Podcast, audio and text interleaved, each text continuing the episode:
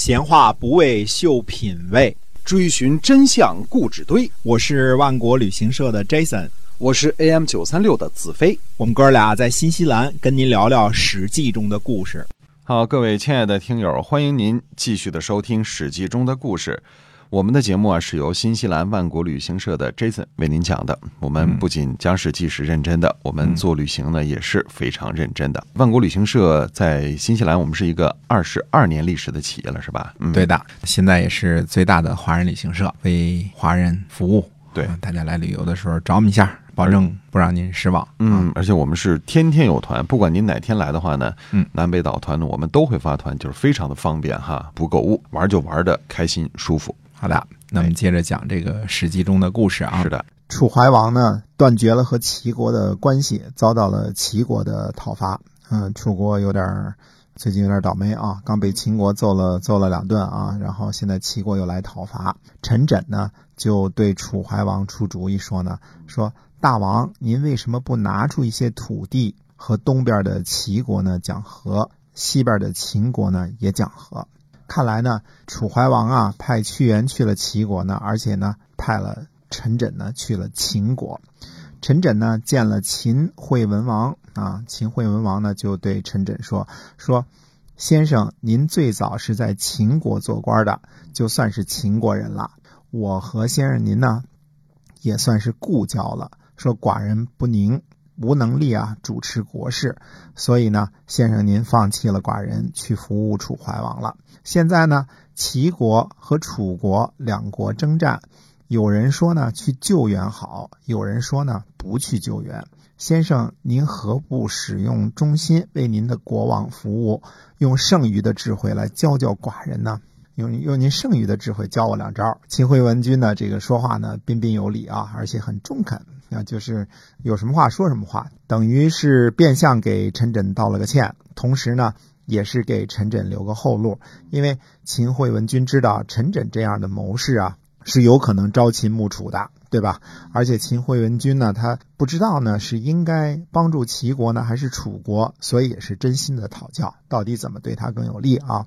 那么陈轸呢是这样回答秦惠文君的：说大王您。呃，有没有听说过吴国人啊，在楚国游历的那个人呢？说楚王呢很喜欢这个人，这人呢生病了，楚王呢使人去问候，想看看他是真的病了呢，还是这个害了思乡病了，这个想念吴国了啊。楚王的左右说呢，说臣呢不知道他是否想念吴国，如果真的是想念吴国呢，那就会用吴国口音呻吟，病了嘛，对吧？那呻吟一下嘛，啊，带口音的啊。现在呢，我。陈轸呢，就为大王呢用吴国的口音呻吟一次。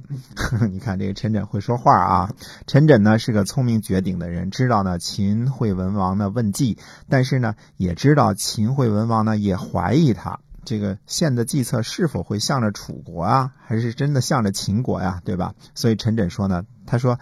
他陈轸呢，就非常中立的献计，完全是念旧，念及往日的旧情，就像吴国人操着吴国口音呻吟一样。我给您呻吟一次啊！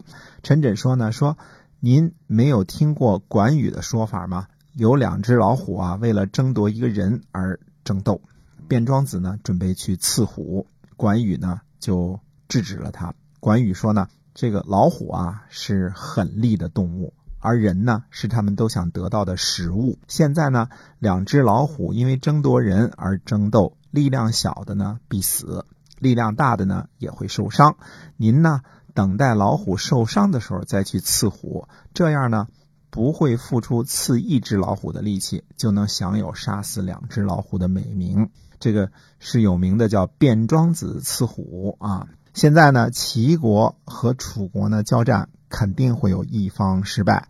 等到其中的一方失败了，您再起兵相救，既得到了救助齐国的美名，又没有讨伐楚国的恶名。怎么说呢？多谋善断，知道预测事情的结果，就只有大王您了。所谓的计策呀，就是考虑事物的根本啊。听懂计策呢，是存亡的关键。这个是陈轸对这个秦惠文王说的啊。说计策如果失算呢？听到了错误的计策能够享有国家的人是很少的。所以有人说呢，知道了计策的两个方面，就不会做出违背根本的事情。听从计策而计较事物的根本，还弄不清楚树根和树干，而本末倒置，这样的疑惑呢就不会出现了。那么陈轸做的是楚国的官儿，对吧？拿的是楚怀王的薪水。但是能够呢帮助秦惠文王的时候呢，他也照例帮忙为其出谋划策。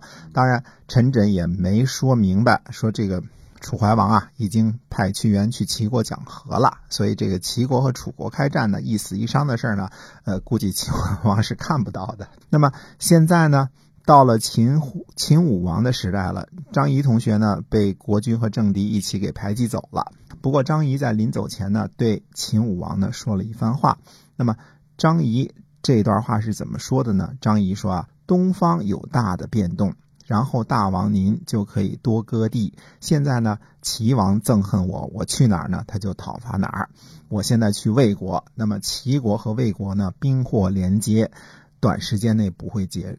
结束，大王呢趁机伐韩，入三川，出兵函谷而无伐，以临州祭器必出。挟天子按图计，此王业也。